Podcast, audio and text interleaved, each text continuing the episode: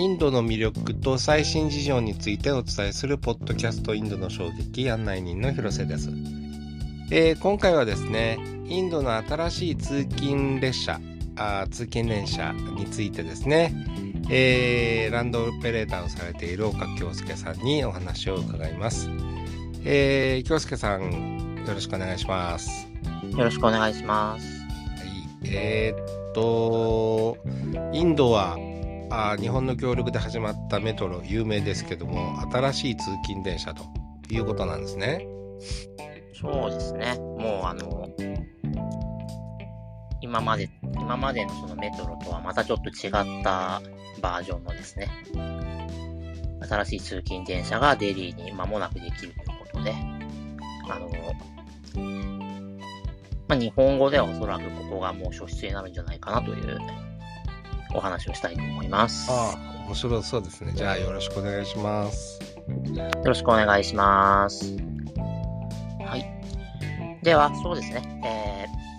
えー、今、広瀬さんからご紹介もあったように、今までデリーはですね、まあ、デリーメトロという地下鉄がですね、まあ、これも年々増えていて、もう、世界でも10本とか5本の指に入るぐらいの交通網になりつつあるんですけれども、これとはですね、またちょっと違った通勤電車が、えー、間もなく登場します。あ、ちなみに、もう間もなくというのはですね、えー、今日が、えー、2023年の3月の後半なんですけれども、まあ、この3月中に、まあ、部分開業ですけども、できるということで、ちょっとそのお話をしたいと思います。はい。でですね、えー、デリーから北東方向に、まあ、ガズヤバードっていう町があって、まあ、そこからさらにですね、もっと北東に行くと、メーラトという町があってですね、まあ、デリーからメーラトまで、えー、大体80キロぐらい離れてるんですけれども、そこでですね、その、えー、82キロの区間にですね、えー、RRTS というですね、新しい鉄道が、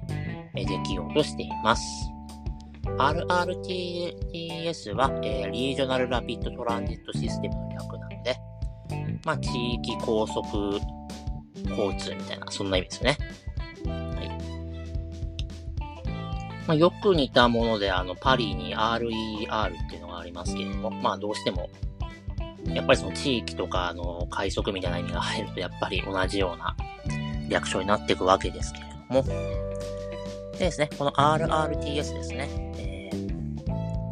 まず部分改良として、えー、まあ、ほぼこのガジアバードの前後なんですけれども、まあ、サヒババード駅から、まあ、ルハイ駅まで、まだ17キロですけれども、これがですね、えー、3月の最後の週に部分開業をする見込みです。でそこから、えー、残りの区間をサミダレ式に、えー、できていって、2025年の6月までには、まあ、順次開業していくと。で、もう、あのー遅れることになりそうだみたいな報道が全然なくですね、本当にもう開業しますみたいな報道ばかりになっているので、ま、これは、あの、もしかしたらこれが4月にずれ込むぐらいはあったとしても、まあ、開業するんでしょう。はい。ちょうどね、日本では、えー、新横浜線とかね、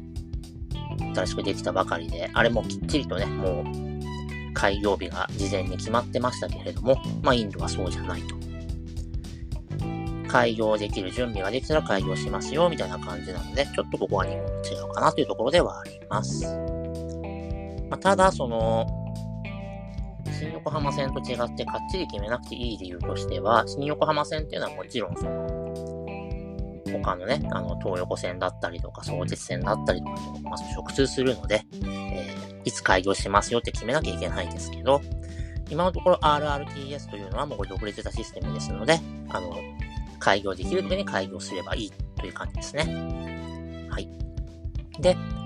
デリーのターミナルなんですけれども、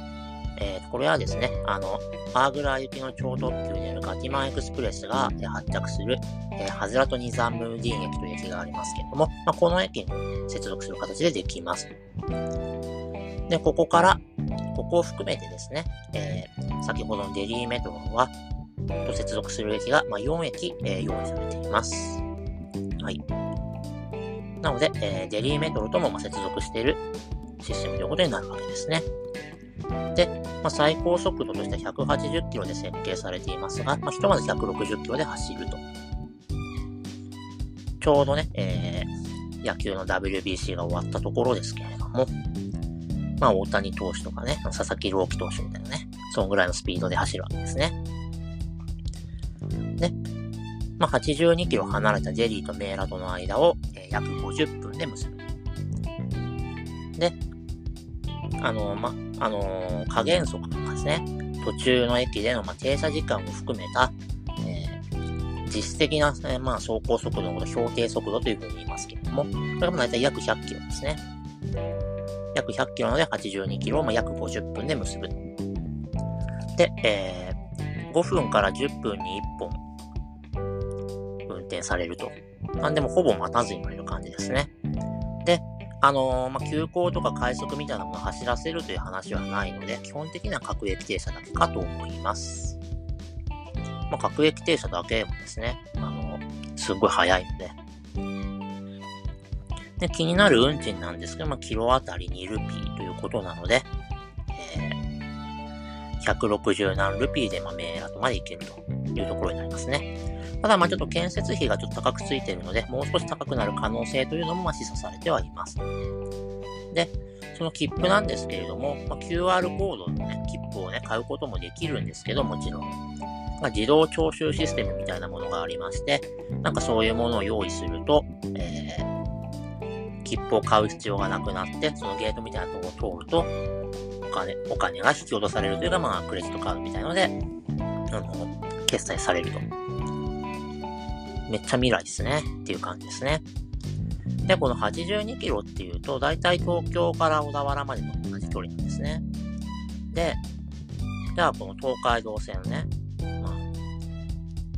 まあ、今の人はあんま湘南電車って言わないと思いますけど、えー、まあ、この東海道線でどれぐらいかかるかっていうと、だいたい1時間20分ぐらいなんですね。そう考えたら50分で結ばれ相当早いですね。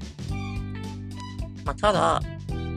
これ大阪から姫路が88キロなんですけれども、ここはですね、あの、関西だと新快速が約1時間で結ぶので、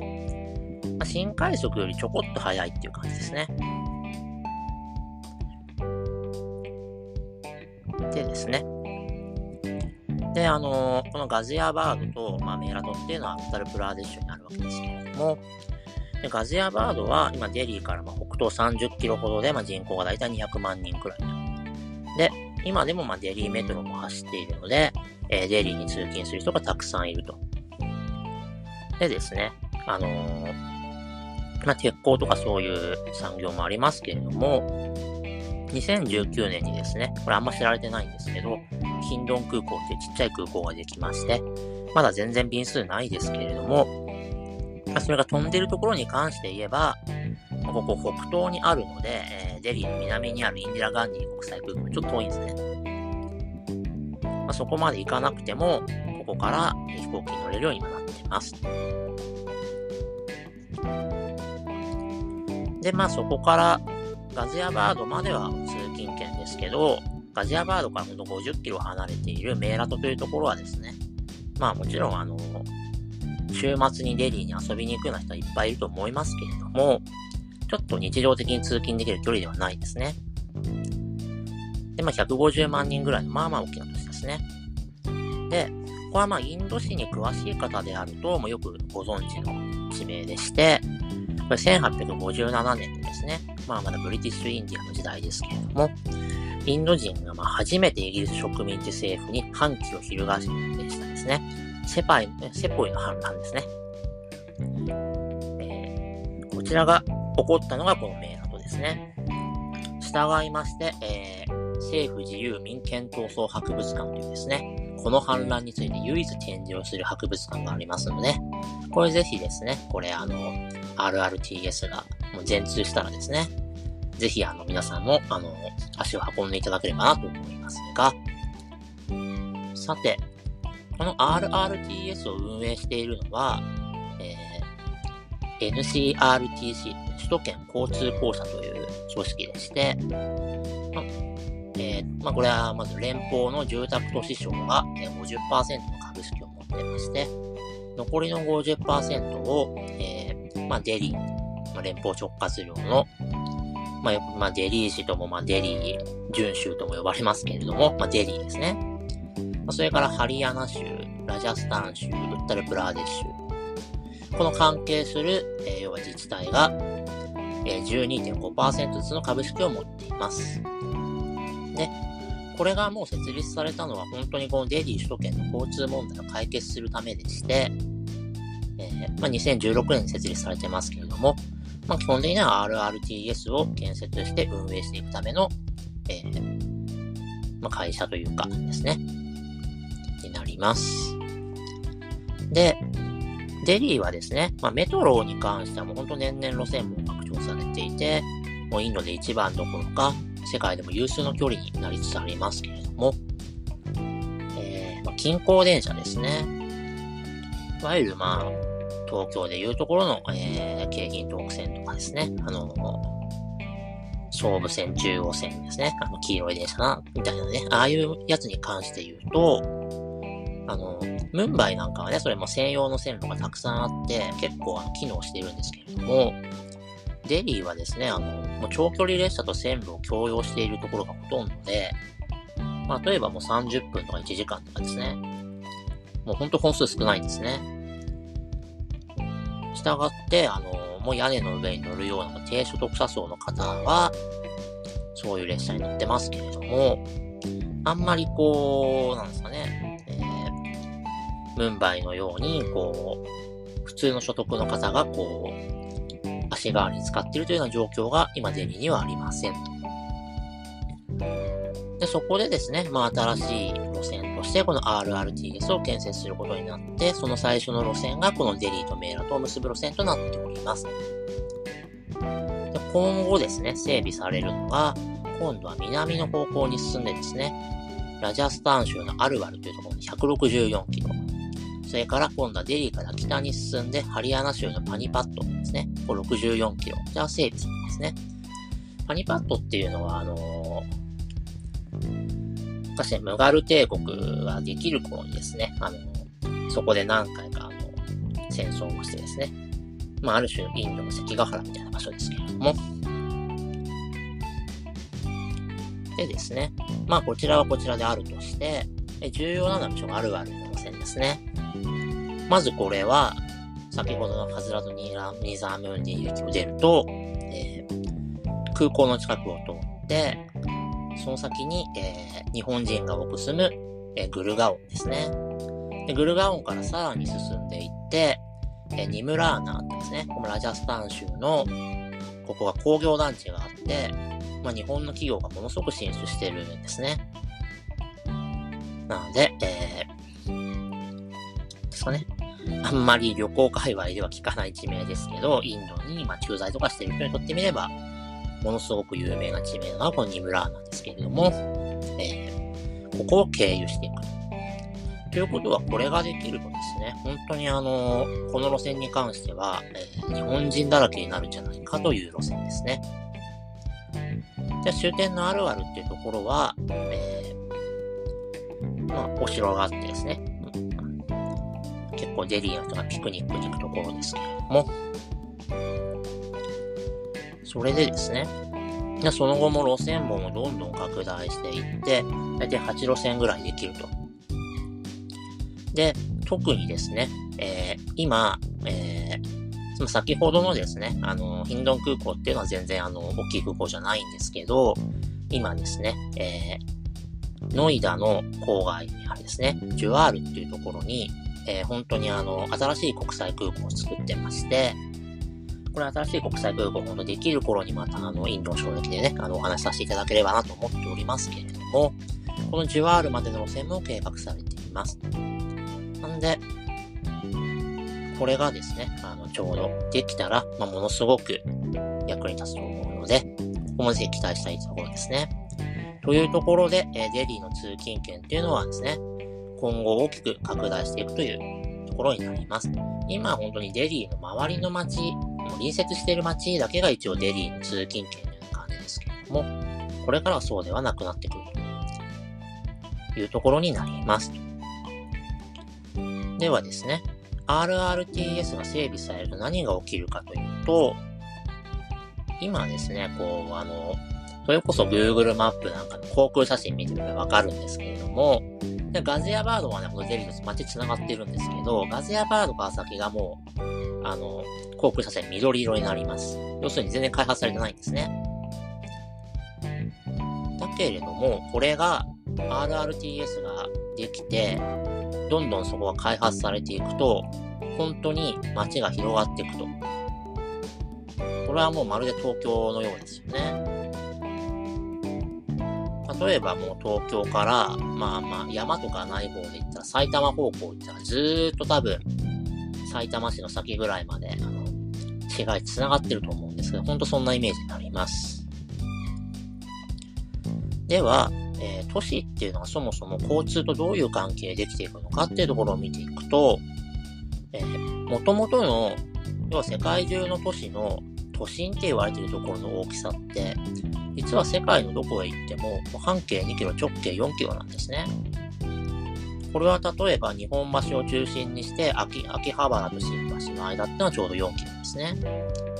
それから、えー、御堂筋が通っていますね。梅田と難波もちょうど4キロなんですね。で、これなんで4キロという大きさなのかっていうと、人が歩く速度が時速4キロ程度だからですね。で、大体、えー、通勤時間っていうのは、もう今も昔も大体30分程度なんですね。従いまして半径2キロのところで街が広がっていくということになります。それで19世紀になってですね、この路面電車っていうのができてくると、路面電車っていうのは大体先ほどの標定速度という概念で言うと、10キロ程度なんですね。時速10キロ程度で、になるので、従って大体都心から半径5キロぐらいの範囲で市街化してくるまあ、今東京って23区ですけれども、戦前は東京って35区でして、えー、まあ、35区を再現して23区になったんですけど、35区って言ったら最初に15区っていうのが、そこから後で20区っていう周りを合併したんですね。まあ最初の15区の範囲っていうのが大体、都電が走っていた範囲ですね。で今度ですね、えーまあ、近郊電車っていうのが、え、できてくると、今度は標定速度っていうのはですね、だいたいまあ40キロからま60キロぐらいなってくるので、当然、その都心から半径20キロから半径30キロぐらいの範囲っていうのが都市化してきます。要するに東京を中心にすれば横浜とか埼玉とかですね。千葉市ってちょっとそれ遠いので、松田沼ぐらいまでですね。大阪を中心にすれば神戸とか習っていたところがそういう風になっていくわけですね。でさらにですね、えー、先ほど新快速っていう例を出しましたけれども、まあ、関西の新快速って本当に速いので、あとですね、まあ、関東で言うと新しく作ったつくばエクスプレスというのがですね、まあ、これもだいぶ速いので、そうすると、まあ、4、50キロ離れたところまでが結構有機的に結びつけられてくるんですね。まあ、高速近郊電車とでも言うべきなのかなと思いますけれども、ただ、これは、日本とか欧米の教科書的なケースであって、まあ、現実にはですね、まあ、アメリカで言えばこの第一次世界大戦以降ですね。でそれ以外のところは第二次世界大戦以降、まあ、自動、自家用車というのが普及してくるので、そうすると、あのどこからどこへでも行けてしまうので、まあ、薄く広く市街化してくると。昔は本当に街を出ると、あの、本当に自然になるみたいなね、あの、ドラゴンクエストとかファイナルファンタジーみたいな世界でしたけれども、今はそこに当然、道ができて、あの、いろいろ道には看板が立ったりですね、あの、ガソリンスタンドができていろいろするので、まあ、薄く広く市街化してくるっていう風になりますね。まあ、あとですね。まあ、今、あの、30分ぐらいの通勤時間って言ったけど、いや、東京はそんなことないだろうってね、思った方いらっしゃると思うんですが、それはそうなんですね。様々な要因により通勤というのは長時間化してきますと。ただ江戸の場合はもともと人口が多かった上に、江戸ってですね、こう螺旋状に市が新しい町を調節していくっていう風なシステムになってまして、最初ね、あの、江戸のゲートっていうのは、新橋駅の近くに、えー、芝口五門というですね、門がありましたと。この芝っていうのはですね、あの、浜松町とか田町のあたりに芝っていう村がありましたけれども、まあ、芝公園の芝ですね。ここが江戸の最初のゲートでしたけれども、江戸が拡大していくと、そのゲートが高輪に移っていくわけですね。これ高輪大木戸っていうゲートができまして、これがですね、えー、高輪ゲートウェイの由来になってるわけですね。で、高輪っていうのは大体こう、田町ぐらいから、こう、品川駅ぐらいまで細長い町だったので、そのうちの田町側が江戸に組み入れられた。で、もっともっと拡大して、品川駅の方行って、品川駅の方まで行くと、もう、あの、宿場町だった品川っていうね、あの、これ品川駅ではなくて、えー、京浜急行でいうところの北品川から青物横丁になりますけども、ここの品川の町と江戸がもうくっついちゃうわけですね。というような構成でも、幕末にはもうそんな感じで、もう品川から北千住ぐらいまでもずっともう江戸の町っていうのはもう拡大していたということになります。まあ、というような権限があるためなのかどうか、とにかく人口が多いので、東京の場合は1時間を超える通勤、長時間通勤が当たり前だったんですね。まあ自分も神奈川県のですね、あ、横浜からさらに30分行ったところで育ってますので、えー、父親は都内まで1時間通勤してましたね。ただですね、今、東京で何が起きてるかっていうと、まあ、少子化であったり、あの、土地の価格がですね、下落していくと。あるいは、都心に今どんどんタワーマンが建ってますよね。こういうことで、どんどんどんどんみんな23区に、中に住むようになっていってるので、今、急速に首都圏っていうのが、まあ、しぼんでいる。そうなってくると、これまで、えー東京の一部だったけれども、もう東京じゃないよ、みたいに言われてるんですね。例えば八王子であったり、横須賀とかですね、平塚とか。こういうところ今、衰退激しいですよね。という感じで多分最終的には、えー、教科書通りの30分圏というところですね。神奈川で言えばもう横浜までですね。首都圏っていうのはま後退していくだろうというふうに考えられます。今、アメリカの大都市ではですね、あのー、都心に行くともう家賃が100万円とかですね、とんでもないことになっていて、えー、もう人が住めなくなってる都心に。で、どんどんどんどん住宅の郊外が加速していって、片道1時間以上通勤する人がアメリカの大都市で当たり前になっているというようなことも言われてますね。はい。そういう様々なケースがあって、まあ、通勤というのは長時間化してくるものですけれども、基本的には、ま、近郊電車で30分程度で沿線が市街化していくというところが、まあ、基本です。まあ、普遍的と言ってもいいですね。で、この近郊電車っていうですね、この仕組みを確立したのは、これ19世紀終盤にですね、これアメリカで誕生したインターアーバンの仕組みなんですね。これは、あの、まあ、電鉄会社がですね、多数設立されて、まあ、そもそも蒸気機関車がまだ主流だった頃に、こう、電車っていうものができていって、それによってですね、電車ってまあ、路面電車もともとあったので、なんかそれをもっとこう高速化したですね、ものがこうどんどん普及していって、まあ、まずこう、安い運賃とですね、頻繁な運転ですよね。5分とか10分に1本来るような、もう頻繁な運転で、えー、都市と都市を結ぶようになったんですね。これによって、都市と都市の間は、それまでは、その先ほど言ったように、まあ、ドラゴンクエストとかファイナルファンタジーみたいに何にもなかった。モンスターが出てもおかしくなかったんですけど、そういうところがですね、どんどんこう、都市化していくわけですね。で、これはアメリカに始まって、まあ、そのカナダとかメキシコもそうですし、ヨーロッパとか日本とかですね。あと、戦前で言えば先進国だったアルゼンチンとかですね。あと、アジアで日本と共に、え、植民地化されなかったところでタイですけれども、タイでもこのようなものができましたと。ただ、アメリカではですね、その第一次世界大戦後ですね、まあ、急速にこう車が普及していくわけですよね。で、まあ、アメリカ以外のところでは第二次世界大戦以降に同じようなことが起きてくると。で、アメリカでは、えー、あれだけたくさん作ったインターバンが、大半が廃線されちゃうと。これ、あの、ゼネラルモーターズのね、が陰謀だっていう説がありますけれども、まあ、おそらくはまあ違うと思いますけれども、まあ単純に競争に負けたというところで、えー、あの鉄道大国だったはずのアメリカは一気になくなっていくと。で、ヨーロッパの場合は、ヨーロッパも当然その敗戦の危機に陥っていくわけですけど、いや、これはこれで必要だから残そうって言ってですね、それまで私鉄で運営されていたものが、まあ、国だったり、えー、まあ、州とかそういうものを買い取るわけですね。まあ、これによって、例えばドイツだとシュタットバーンとかですね、言い方をしますけれども、そういう、えー、まあ、公営での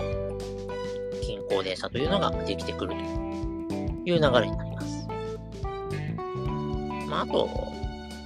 例えばその、路面電車の一部になったりとか、あの、地下鉄の一部になったりっていうような例もありますけれども、まあ、これに対してですね、日本では、まあもうお分かりかと思いますけれども、この時設立された電鉄会社というのがですね、えー、この波に止まれなかったんですね。独自に進化を遂げて、まあ、現代に至るまで、まあ、都市の主要なインフラであり続けている。日本で最初のインターアーバンでの阪神電車ですけれども、ここからですね、まあ、京阪とか京浜急行とか京成とか京王とかですね。要するに都市と都市を結ぶネーミングがされているってのもそのためですね。大阪と神戸の間、そんなに何にもなかったところを、阪神電車っていうのが繋がって、まあもちろんその西宮とかそれなり町はありましたけれども、じゃあその西宮と、じゃあその神戸の間っていうのもどんどんどんどんそこも何にもなかったところが市街化してくると。例えばですね、あの名鉄ですね。あれは、もともとの前身は、名古屋と岐阜を結ぶ、この名駅鉄道って名前でしたし、まあ今 JR ですけれども、昔はその阪和線ですね。大阪と和歌山を結ぶ阪和線っていうのも阪和鉄道っていう名前で、まあそれは国に、まあ、まあ、国に買収されて、今は JR になっているというところで、やっぱり都市と都市を結ぶっていうようなネーミングの、がインターバンでは結構あるわけですね。で、まあ、日本でまあインターアーバンっていうのは生き残れたのは、もちろん欧米と比べて人口密度が高いってこともありますし、あと地形がやっぱりちょっと悪いっていうかね、あんま平面なところがあんまりなくて、道路整備が欧米に比べて遅れたということももちろんあるんですけれども、ただまあやっぱ経営学でよく言われることとしてね、アメリカの電鉄会社っていうのは、えー、ドメインですね、まあ、事業範囲を、まあ、あくまで鉄道経営というところにこだわったことに対して、日本の施設っていうのは、もう沿線で不動産開発をして、お店やって、バスとかタクシーとかで、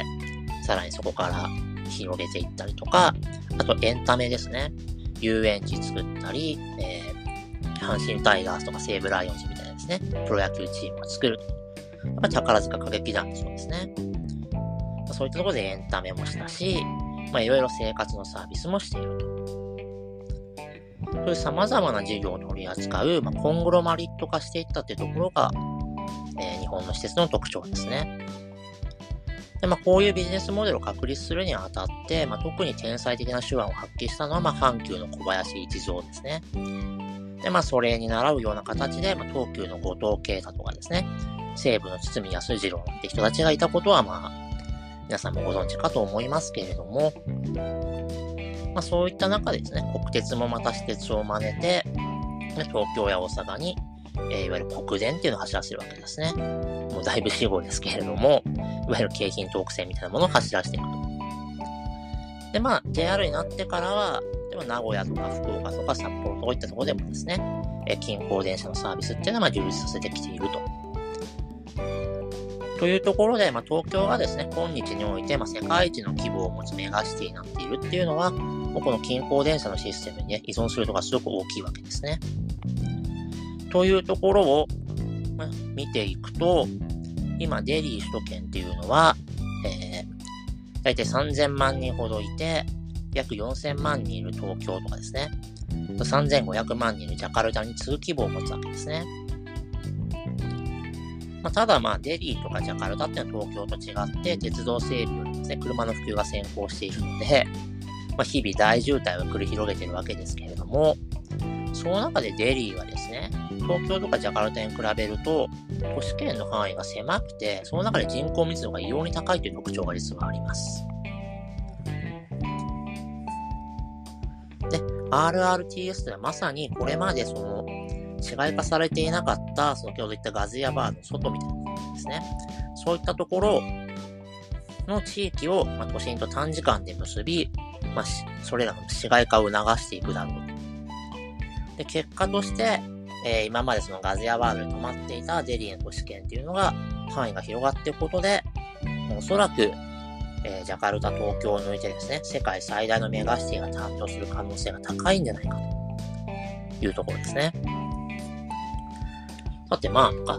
えー、一頃流行った本で、エドワード・グレイザーの、まあ、都市は人類最高の発明であるというですね、本がありましたけれども、ここのね、えー、論に依拠すればですね、まあ、都市というのは創造的な衝突が絶えず、まあ、イノベーティブな場所になっていくということにすると、世界で最もイノベーティブな場所っていうのが、まあ、デリーになっていく可能性があると。ただ、RRTS っていうのは本当にすごいシステムだと思いますけれども、まだそれ以外のインフラがですね、正直、あんま整ってるとは言えない状況ですし、ま、何よりもその NCRTC というですね、もう公営の、え、運営主体がですね、なんか路線さえ作れば移動環境が改善されて、自然と飛びが寄り込めるみたいなね、考えてない節が正直あるなと。NCRTC ね、あの、あの、インターネットのサイトあるんで、ぜひ見てほしいですけど、まあ別にその、なんだろう。路線を作る以上のビジョンを感じないんですね。そうすると結局、点と点の移動だけが活性化されて、そこに面的な都市っていうのは形成されていかずですね。ということにならないかと。日本のね、その、大手の施設がその沿線文化を作ったことはすごいですけれども、じゃあ、それこそ、えー、JR の新快速とか、つくばエクスプレスっていうのは、同じように沿線の文化っていうのを作ってるでしょうかあんま作ってないですよね。まあ、ただね、まあ、その沿線で行ったところで、まあ、今、明石市とかね、流山市っていうところは非常に都市政策の評価が高いので、それって絶対その高速通勤電車のところと無関係じゃないですけれども、まあ、そうは言ってもやっぱりじゃあ、阪急とか東急みたいな、文化圏っていうのはそこにできてないと。そう考えるとですね、えーデリーがこの RRTS を基軸に、えー、イノベーティブな場所を作り上げていくっていうことでですね、まあ、沿線にもっと包括的なサービスを提供してですね、活性化させていくと。それこそ阪急の小林一蔵のようなですね、ビジョンが求められていくと。まあ、要するに、日本の施設によって、沿線ビジネスというのを見習ってほしいということですね。でも、路線を作るのは公営であることは仕方がないと。これなんでかっていうと、そもそも民間企業が鉄道を敷けたのは、車がなかった時代ですかね。車がバンバン通って、そこには薄く広く市街化されていったら、もう地価も上がって、えー、民間企業にあの線路敷くっていうのは正直難しいです。はい。なんでそこはもう公的資金にやっていくのはしょうがないですけれども、その運行権ですね。それを民間企業に貸し出す形で、沿線ビジネスというのを展開してほしいなと思っております。まあ、ただそこでね、やっぱりインドの企業を育てなきゃいけないので、インドの企業と日本のですね、で、阪急とか東急みたいな施設が入っていくと。あるいはヨーロッパの場合、そのインフラ保有と、ま、運行ってのは分離されていて、運行のプロみたいな会社がいっぱいあっても国を越えて請負の競争してるんですね。そういうヨーロッパの鉄道オペレーターとかが、ま、日本の施設とヨーロッパの鉄道オペレーターがそのインドの企業と組んでですね、そういうところに入ってきてもらえたら、えー、面白いんじゃないかなと、思いますね。まあ、先日ちょっと東急の方とね、ちょっとお話しする機会があったんですけど、今、東急さんはベトナムでですね、あの、まあ、これは、交通網自体はバスなんですけど、そこに、えいわゆるこう、え多摩田園都市ですね、みたいなものを今、ベトナムで東急さんやってるんですけど、なんで、あの、ぜひね、インドにもそうしてくださいっていうふう、ご挨拶がてら、そういう話をちょっとしたんですけれども、いや、ベトナムもなかなか苦労してるんですよってね、あの、言われましたけれども、まあ、ぜひですね、そういう、あの、東急さんみたいな、東急さんと阪急さんみたいなところに入ってきてもらってですね、こう、デリーの郊外に新しい文化を作ってもらえたらなと思っております。でも、もう一、で、あの、RRTS が正直なんですよね。日本をはじめとした国にの、えー、交通システムと比べて足りないと思う一つがその沿線ビジネスですけれども、もう一つはやっぱり、えー、各駅停車しかないって非常にもったいないんですよね。だから、160キロで走っていても標定速度が100キロになってしまうっていうのは、各駅停車しかないからですね。やっぱりそこに、えー、急行快速のようなものをですね、走らせて標定速度が120キロとか130キロぐらいになればですね、えー、まあ、デリーの首都圏というのはもっともっと活性化していくと。先ほどですね、メーラトまでも80キロっていうことは、えー、もし、標定速度が120キロが40分できるようになるので、そうすると全然あの50分の時と40分って全然変わってきますね。で、ましてそのあるあるまでは160キロという路線になりますので、これが標定速度が100キロと120キロでどれだけ違うのかというところですね。まあこれ急行運転がないとどうしてもこの、えー、路線を整備してもその効果って半減してしまうので、ぜひですね、えー、途中で追い越し駅を作るような形で、えー急行を走らせてほしいなと思いますね。ということで、えー、ポテンシャルというかハード面で言えば、素直に、えー、日本とか欧米にないクオリティですね。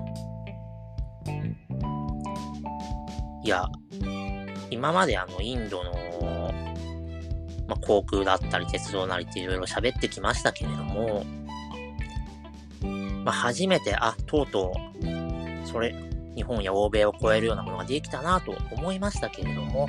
まあ、運用面ではまだまだ甘いなっていうところですね。なのでまあ、ぜひですね、そこはあのこんなすごいもの作ったぞどうだってこう、鼻高々にならずにですね、都市交通の、えー、先輩に見習ってほしいなと思いますし、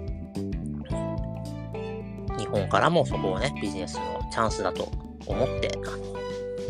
進出してもらえばなというところですね。まあ、ちなみにこれ、中国の場合は、例えば北京、天津みたいなところに、もう新幹線作っちゃってる、短距離の新幹線作っちゃってるんですけど、もっとすごいのかっていうと、運賃を見ると、例えば、北京から天津まで、まあ、1500円ぐらいですね。で、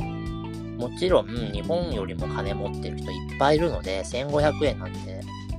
あの、ただみたいなもんじゃないかって方もいらっしゃるんですけれども、平均年収で見ると、だいたい日本の3.5分の1ぐらいですので、そうすると大体やっぱり5000円、日本人の感覚からするとこの1500円で5000円を超えちゃうんですね。そうすると、まあ大体日本から今その那須塩原とかですね。ああいうところに行くのに、まあ大体、それぐらいなので、新幹線ね。で、そこでまあ、もちろんリゾート通勤ってしてる方いらっしゃいますけど、日常的にみんな使ってないと。というようなことで、やっぱり、この、ある程度、この、都市圏を作るには、運賃っていうのは、低廉でないといけないので、ちょっとこの中国の都市間鉄道っていうんですけど、これは違うかなっていうところですね。そういう意味で、えー、通勤電車という範囲でいけば、もうこのデリーの RRTS っていうのは、まあ、世界最強と言っていいんじゃないかなと思います。ただ、まだまだ脇が甘いという感じです。以上です。はい。えーと、今日はですね、えー、RRTS リージョナルラピッドトランジットシステムデリーガジャバードメーラトとつなぐ、えー、高速列車システムについてランドオペレーターをされている岡京介さんにお話を伺いました。京介さんどうもありがとうございました。ありがとうございました。なので RRR の次は RRTS ということでよろしくお願いします。